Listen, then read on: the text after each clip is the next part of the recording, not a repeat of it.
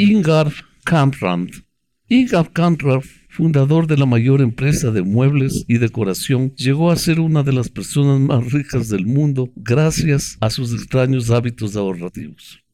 Fundador de IKEA, falleció a los 91 años y su fortuna se calculaba en más de 58 mil millones de dólares. Los herederos de Camrad ahora no tienen el control directo de la empresa, tendrán una fortuna más escasa derivada del grupo familiar Icano Group, una colección de negocios de finanzas, bienes raíces, manufactura, venta minorista y tenía activos totales de más de 10 mil millones de dólares en el 2016. La mayoría de tiendas IKEA son propiedad de la Fundación Stichting Inca, una entidad holandesa encaminada a realizar obras de caridad y apoyar la innovación en el diseño de acuerdo a los estatutos de la fundación. El lado oscuro del dueño de IKEA y la verdadera clave de su éxito no llevo nada puesto que no haya sido comprado en un mercadillo.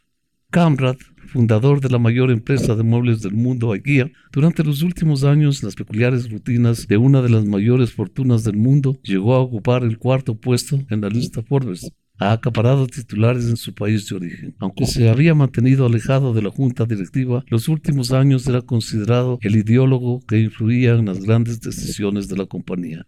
Pese a que el valor de su empresa no ha cesado de ascender, Camra dejó de ocupar los primeros puestos de los más ricos hace años. Forbes manifiesta que teniendo en cuenta el gran entramado financiero que tenía entre manos, resultaba complicado separar su fortuna de la de sus tres hijos y la de la fundación Liechtenstein. Un periódico sueco sacó a luz su relación con el nazismo cuando era adolescente. Él se disculpó y calificó como el mayor error de su vida. Quizás no llegó al nivel de Jean-Paul Getty, quien rechazó pagar el rescate de su nieto, pero sin duda se le acerca bastante además de vestir siempre de mercadillo. Compraba lácteos a punta de caducar, porque eran más baratos. Se hospedaba en hoteles sencillos. Volaba siempre en clase turista. Se movía en transporte público o en un Volvo 240 del 93. Se llevaba de los restaurantes sobres de sal, de pimienta y azúcar y solía aprovechar sus viajes a países en vías de desarrollo para cortarse el pelo, alegando que en los Países Bajos, donde trasladó sede de su empresa, un corte costaba más de 20 euros. No era de extrañar que la tacañería de Camrad fuese un recurso habitual entre los humoristas suecos.